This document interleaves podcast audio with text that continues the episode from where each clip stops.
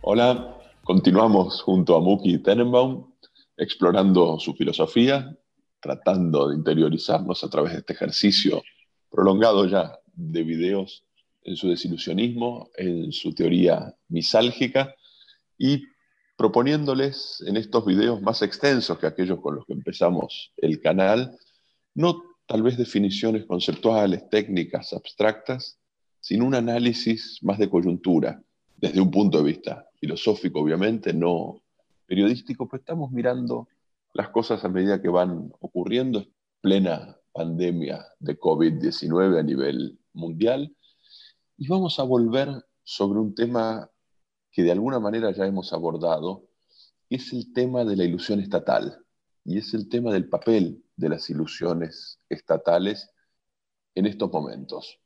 Así que arrancamos con este análisis que tal vez nos tome más de una noticia semanal. Pero empezamos ahora. Bueno, va a ser dos realmente, pero seguro esta, eh, hoy, nos vamos a concentrar en una parte. Mira, las noticias son varias, la noticia de la semana, la nota de la semana es sobre noticias que han ocurrido, eh, y es, em, como vos decís, la ilusión estatal, primero, desde el punto de vista del desilusionismo, y quiero recordar a la gente, eh, nosotros eh, tenemos tres tipos de ilusiones, o, algunas más, pero las más comunes son el Estado, la religión, los dioses, la familia, y bueno, podría decir también las corporaciones, los clubes, etc. Pero estos son, estos son los grupos básicos. Eh, el Estado mismo es una ilusión, el test es muy fácil, si mañana todos tenemos un ataque de amnesia, cuando nos despertemos, eh, eh, cuando, cuando, miramos de afuera, no vamos a ver un estado, vamos a ver edificios y, no, vamos a ver pedazos de, tela flapeando en el, moviendo así en el, ondeando, perdón, en el, en el viento, vamos a ver toda clase de dibujos muy interesantes, pero no vamos a ver un escudo ni una bandera, y cuando miremos un pasaporte no vamos a entender exactamente de qué se trata, pero va a ser un cartoncito muy lindo lleno de, lleno de sellos eh, así que el Estado básicamente se, hace verosímil solamente porque nosotros le damos esa, eh, ese valor. Es abstracto, ¿no? Eh, es igual que los dioses, al, igual que, al igual que la familia. ¿sí? Si yo mañana tengo que amnesia, mi hermano no va a ser mi hermano, mi hijo no va a ser mi hijo, etc. Eh, aún así los edificios van a existir, el que es hoy mi hijo va a seguir estando siendo mi hijo, va a seguir siendo esa persona sin el vínculo, es la parte ilusoria. ¿sí? Como toda ilusión tiene pedazos reales y pedazos que son más abstractos. Antes de llegar el COVID, los estados venían bastante bien y cuando algún estado perdía su credibilidad de estado, la Unión Soviética es el ejemplo más grande de todos, pero también está Yugoslavia y hay muchos casos de estados que desaparecieron u otros que aparecieron.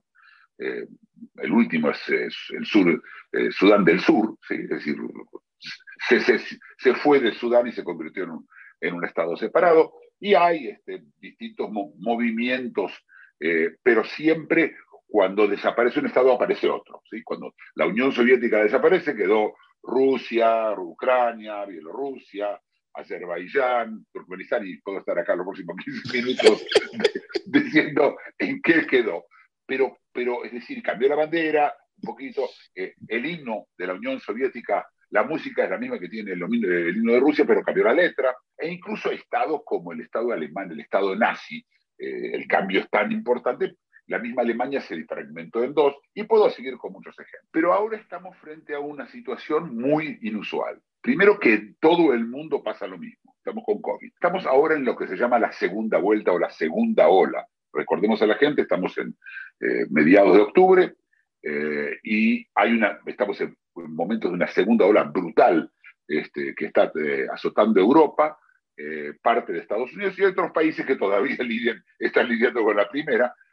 Pero una cosa es clara, los estados fracasaron en su papel con el COVID había, hay, este, gente que está, Nueva Zelanda, Taiwán, el Uruguay, realmente países ínfimos que, que, realmente no, no, no, importan mucho. Incluso la, misma Alemania, la cual se hablaba, lo bien que se manejó las cosas, Merkel, y, igual, volvió, Alemania está de vuelta en medio de un desastre. Pero además los estados, que hoy son casi todos democráticos, y yo saco a China de esta historia porque China es realmente la excepción en toda esta historia, pero es la excepción que, deberíamos hablar de ella también. Pero los países en general son democráticos o cuasi democráticos, o tienden a democráticos. Todos los países tienen elecciones, tienen una división de, poderes, de, los tres poderes eh, algunas más serias, otras menos, pero siempre hay un poder ejecutivo, un poder legislativo y un poder judicial más o menos independiente. Pero claramente no funciona. Y no solamente que no funcionó, sino que los poderes están chocando entre ellos, parecen los tres chiflados.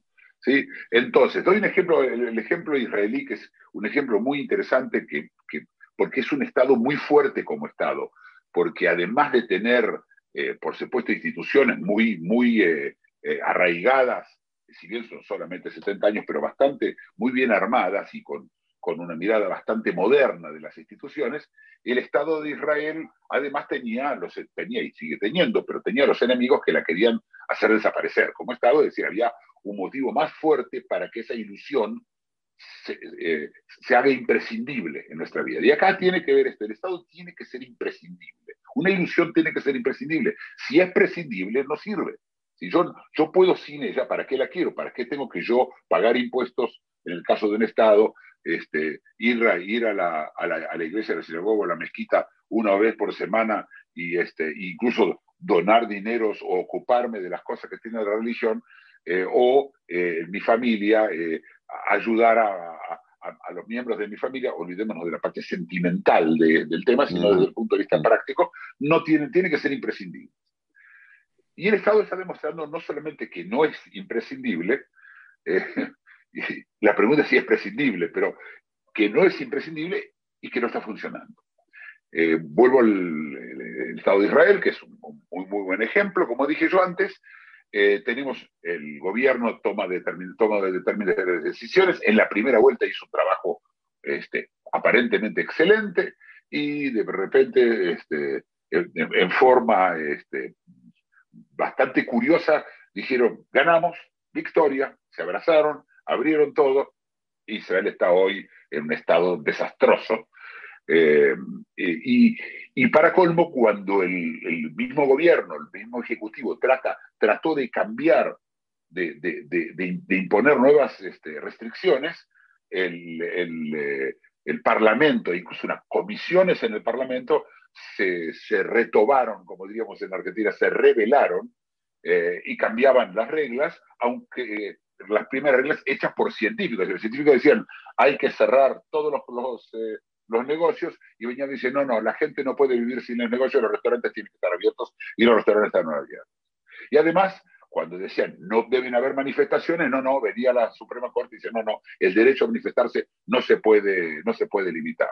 Estamos hablando del virus, ¿sí? Al virus no le interesa toda esta, esta discusión, como les recuerdo a todos, como yo dije varias veces, el virus nos ve a nosotros como lo que somos, un almuerzo. Este, para él no le importa, ¿sí? El virus necesita, eh, no necesita nada y sigue avanzando frente a esas peleas, como yo digo, de los tres chiflados. Volvió a entrar en un confinamiento rígido, duro, la gente no lo está cumpliendo mucho y ahora tenían que salir un poquito, iban a abrir un poquito para ver y los, los eh, eh, ortodoxos, eh, ultraortodoxos, que son el 20% de la población, dijeron no vamos a cumplir nada. No nos importa, no nos interesa. Y ayer lo viste un primer ministro, en general un hombre muy decidido y con una fama como Netanyahu, diciendo, este, vamos a hacer lo que podamos. Este, por favor, por favor no lo hagan. Yo no puedo poner un policía en cada esquina. se rindió, básicamente. Es decir, ayer se vio al Estado en lo que es, una simple ilusión. Pero no pasó solo en Israel. Eh, en Alemania, donde todo, todo el mundo habló de lo maravilloso que manejó Alemania las cosas, eh, este, en Berlín querían cerrar los restaurantes desde las 11 de la noche, no creas que cerrarlos del todo, desde los bares a las 11 de la noche, y un juez decidió no.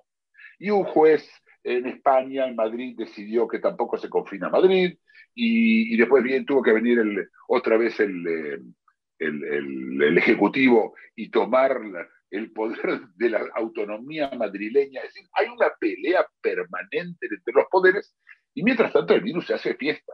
Es una fiesta para el virus y es un desastre para todos. Los estados, eh, eh, además, entonces la gente empezó a, perder, eh, los estados perdieron credibilidad, es decir, se, se, mostraron como lo que son ilusionarios, y entonces empieza a haber un repliegue, a ver qué podemos hacer. Entonces dicen, bueno, vamos a comprar vacunas. Las vacunas las hacen, te recuerdo, otras ilusiones, ¿sí? las corporaciones, no los estados. Así que, pero cuando dijo vamos a comprar vacunas, acá, acá, acá empieza el tema que yo creo que es, que el que quiero hablar, y es que cuando, y es el dinero. El último bastión que queda en los estados, y yo eh, no di más ejemplos, pero hay, eh, está lo que está pasando en Holanda, las iglesias diciendo que ellos no van a dejar de, hacer estas reuniones eh, multitudinarias de iglesias, en New York 10.000 personas en un casamiento cuando, cuando está, el Estado de New York les pide que no lo hagan. Aún en Tailandia, el, el, rey, que es prácticamente un dios, este, la gente sale exigiendo que se termine la, determinadas reglas que tengan que ver con el rey. En todos lados están las cosas, o sea, los, estados están, están tambaleando. En la misma Francia, recordemos la gente, si bien ahora hay toques de queda en muchos lugares, Vamos a ver cuánto tiempo se cumplen, en general no se están cumpliendo, y, así yo puedo seguir realmente. Eh, mm. no, nos va a llevar todo toda la nota de la semana hablando de eso. Entonces, vuelvo y, ¿dónde, entonces, ¿cuál es, ¿a dónde se replegó el Estado? ¿Dónde el Estado se hizo imprescindible? Bueno, como un tercio de la gente se quedó sin trabajo, básicamente. De la población, más o menos un tercio de la población se quedó sin trabajo, en algunos lugares es 40%, en otros es, es 30 o 28. Eh, es la gente que está en turismo, la gente que está no, puede ir a trabajar, eh, la restauración, etc. Entonces se lo mantiene. ¿Y cómo se lo mantiene? Con dinero. ¿Y de dónde sale el dinero? ¿De, dónde sale? Bueno, el dinero sale de los bancos centrales. El último bastión de las ilusiones es el Banco Central. Primero, Florencio, ¿qué, qué opinas de esto? Interesante, seguro. Te quiero hacer una pregunta a partir de cómo lo vas describiendo vos. Yo supongo que hay otros modos de abordar este problema que es evidente, que es palpable, es, es noticia. Pero a partir de cómo lo vas describiendo vos, yo te quiero preguntar si no hay en esto algo que tenga que ver con los tiempos, algo que tenga que ver con los ritmos. Me parece que en tu descripción, la forma Estado, a pesar de sus diferencias, mm, el Estado-Nación con su repartición de poderes, con sus burocracias, con sus players, como decís vos, interviniendo cada uno a su modo, tiene un tiempo, tiene un ritmo, que en tu descripción a mí lo que me sonaba es un tiempo ni bueno ni malo, pero muy lento para lidiar con problemas del tipo de una pandemia, muy ineficaz a la hora de enfrentar brotes. Y en esto último que vos decís, me parece que justo ahí, en la emisión de dinero, que es discrecional, que es casi automática, que no requiere demasiado proceso, que no intervienen en ella comisiones del Congreso, jueces, ahí es donde la ilusión estatal tal vez tenga todavía una capacidad de respuesta al ritmo, al tiempo que la situación requiere.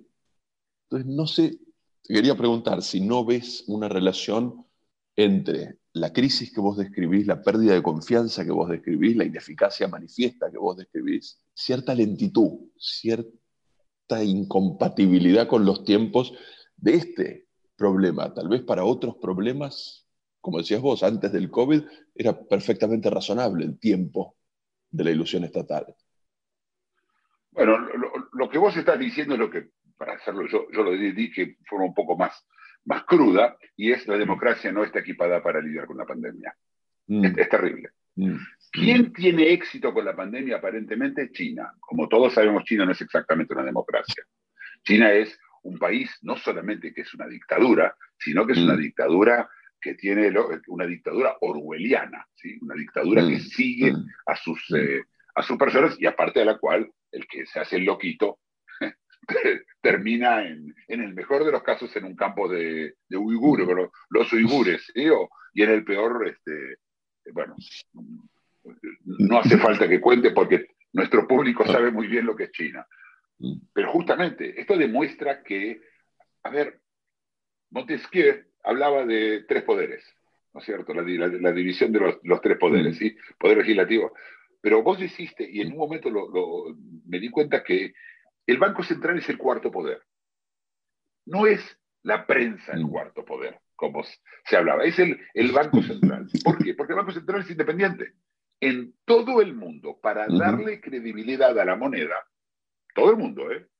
Para que incluso en China, para que sea creíble la moneda, necesita que el Banco Central sea independiente. Independiente, fíjate, independiente del Poder Ejecutivo, del Poder Legislativo y la verdad que probablemente también del, eh, del, Poder Judicial. Eh, hubo un intento de intervenir en el Banco Central Europeo por el Tribunal Constitucional de Alemania y no lo hizo.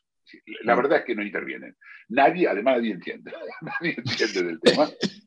Y en general las Supremas Cortes no mm. se meten cuando hay mucho dinero de por medio. Yo, yo no conozco Supremas Cortes que obligan a países a ir a la bancarrota para pagar algo. No, mm. pasa. Es decir, viven adentro, ¿sí? El, el juez es, es, parte. Pero son todos players. El problema que a esto le tenemos que agregar, es, es interesante, es las comisiones de investigación. Esto es un escándalo. Lo que, pasó, lo que pasó con COVID es un escándalo. De donde lo mires es un escándalo. Yo igual creo que es un accidente que no había forma de, de, ver. Sí, hubo tiempo, quizás se hizo las cosas tarde. De hecho, hace unas semanas, eh, hace que cinco días se allanaron eh, las casas mm. del, del, ministro de Salud francés y de varios de los ex ministros y de, los ex este, eh, jerarcas que tienen que ver con la salud en, Francia, porque hay un juez investigándolos penalmente, mm. por dejadez de función, de, mm. por, causar la muerte en, este caso nunca. Es decir, tenemos una guerra brutal que se viene eh, eh, civil, pero me refiero a civil no entre bandos grandes. entre los players. Entre ah. los players, ¿sí? Este, sálvese quien pueda. Y entonces cada uno sabe que, las declaraciones que hace las hace a esa comisión de investigación que va a venir en su momento, en la que puede ser que terminen en la cárcel y en algunos países colgados de, eh, colgados de la horca. Es decir, claramente va a depender de, los países. Estamos en una situación en la cual todo el mundo está preocupado. Y es el Banco Central el último bastión. Porque si el Banco Central no puede dar dinero para salvar la economía. Y si después de esto se marcha a un desastre económico absoluto, total, porque el Banco Central no emitió toda la moneda necesaria, mm. esto va a ser un problema. Entonces el Banco Central emite dinero sin fin, dólares, euros, yenes, rublos, yuanes, etc. Pero esto es lo especial de la historia esta, porque en 2011 cuando fue la crisis, y en el 2008 y en el 2001, nosotros tenemos crisis económica cada tanto, primero que no la tuvieron todos, la tuvieron muchos, muchos, ah. pero no todos. Y segundo era, hubo, distintas formas de lidiar con la crisis. Entonces, algunos emitieron más dinero, otros no. Alemania decidió de que no, que, lo que había que hacer era austeridad, ¿sí? Eh, Estados Unidos igual, hubo países que no, hubo países que emitieron mucho, pero esos que emitieron mucho vieron su moneda devaluada, vieron su credibilidad internacional puesta eh, en, cuestionada. Entonces, el, tema es que ahora todos los países del mundo, todos los bancos centrales en el mundo, están emitiendo dinero al mismo tiempo. Y uno podría decir, ah, es una conspiración para emitir dinero. No, no, no, no. Viste que existe paranoia, que es el miedo que te están persiguiendo. ¿eh? acá es pronoia, acá es al revés. Hay gente que, que, se, está, que se está confabulando para hacerme un favor, ¿no? Pero, y entonces, están manteniendo a un tercio de la población, y yo no, no, no, soy exacto con un tercio, pero una, una, parte muy grande de la población está siendo mantenida a fuerza de, de imprenta, a fuerza de imprimir dinero, que además hoy ya no se imprime, hoy es un botón. El dinero es el único, y voy a repetirlo, el dinero es el único eh, eh, commodity que no tiene insumos. Cualquier otra cosa en el mundo, el oro, el trigo, este, lo, que sea, el, que, el commodity que se te ocurra necesita insumos. Y entonces hay toda una cadena para poder fabricarlo. Acá no, acá es el, el Banco Central haciendo tac, y de repente hay el doble de la cantidad de dinero. Yo quiero explicar esto. Cuando hay mucho más dinero de lo que, vale la economía, se llama inflación. Cuando es al revés, se llama recesión. Entonces los, los gobiernos, utilizando la tasa de interés, suben y bajan para evitar la inflación o para evitar la recesión. Este era el trabajo que se hacía, pero tomando en cuenta el valor de la moneda frente a otras monedas. Entonces, todo el mundo se cuidaba de todo el mundo y, se seguían. ¿sí? Si los americanos bajaban la tasa de interés, bueno, también la bajaban en otros lugares. Si la subían, entonces la subían en otros lugares y más o menos se movían. Pero ahora las tasas de interés son cero y esas son las altas. Las más bajas son menos. Menos. Esto es una cosa que hay que explicar. ¿sí? Es decir, vos vas al banco, el banco te presta 100 y dentro de, una, dentro de 10 años tenés que devolver 95. Eso es tasa negativa. O decir, bueno, pues entonces agarro los 100, los pongo en la caja fuerte, espero 10 años y los devuelvo y me quedo con 5, mm. ya lo gané. Eh, la respuesta es sí. la respuesta es, sí. Pero esto es porque el dinero es una ilusión también. Mm. El, dinero tiene, el dinero tiene valor por dos cosas. Si lo hemos hablado, tenemos, tenemos este, eh, un, video sobre el dinero, eh, creo que está hecho, ¿no? Sobre el, creo, creo que es uno de los, de los videos ya publicados. El dinero, en, el, dinero, el dinero tiene dos, motivos por el cual vale. Uno porque es, tiene, es creíble, de hecho cuando hay inflación pierde credibilidad, y la segunda es por su escasez. Y cuando hay inflación, lo que falta es escasez. Es decir, mm. la escasez misma también le da credibilidad. Es, un, eh, eh, es algo una cosa con la otra. ¿Qué opinas, Florencio? Sí, la pregunta es esta, ¿no? La pregunta es si, como todos sabemos, se está emitiendo más dinero probablemente que nunca antes en la historia en términos de porcentaje de crecimiento de la masa monetaria. Es récord la situación. ¿Por qué no ocurre la corrida inflacionaria? ¿Por qué no ocurre el descrédito? La corrida inflacionaria no ocurre porque, porque simplemente la gente no puede, no tiene en qué gastar. Para, para que esa inflación la gente tiene que gastar, pero la gente gasta para evitar, porque es una cadena, ¿sí? Si yo pongo dinero, eh, si, yo hoy veo que el dinero empieza a perder valor, corro y compro cosas con eso, antes de que pierda valor. Entonces empieza la ansiedad de todos nosotros. Mm. Yo, yo recuerdo a todo el mundo que la meta de todo ser humano es no sufrir. Esto es lo único que hacemos, no es ni es la meta. Huimos del sufrimiento, estamos huyendo. ¿sí? Y entonces el sufrimiento que que implica la pérdida del valor del dinero que yo tengo, lo voy y lo, paso a algo que sea más fijo. Puede ser un, un, piso si tengo dinero, y si no, me compro, no sé, un auto, una, una bicicleta o, trigo, lo que, lo que pueda, ¿sí? o pan, no sé, pan no es una mala idea, pero, o sea, congelados, algo que yo pueda tener por mucho tiempo. Eh, pero ahora no pasa. Primero no pasa porque no hay inflación y, como no, y, no hay que gastar. Si, si mañana te dicen, ¿Y, yo qué compro ahora con el dinero? Ya está, ya sé que se va a hacer. ¿Qué, compro? Estamos o encerrados o estamos muy limitados. Algo más sobre el Estado quería, quería agregar. Eh, eh, eh, cuando yo dije que el Estado perdió credibilidad, ¿sí? el Estado, entre las cosas que me tiene que dar, es un pasaporte. Es algo que me permite a mí viajar. Pero el pasaporte no me sirve si yo no puedo viajar. Mm. Y no podemos viajar. Entonces, nos mantiene, la ilusión trata de mantenernos ahí, ya lo hemos hablado, ¿sí? sin movernos, este, que, no cambiemos rutinas, que no dejemos de creer en la ilusión.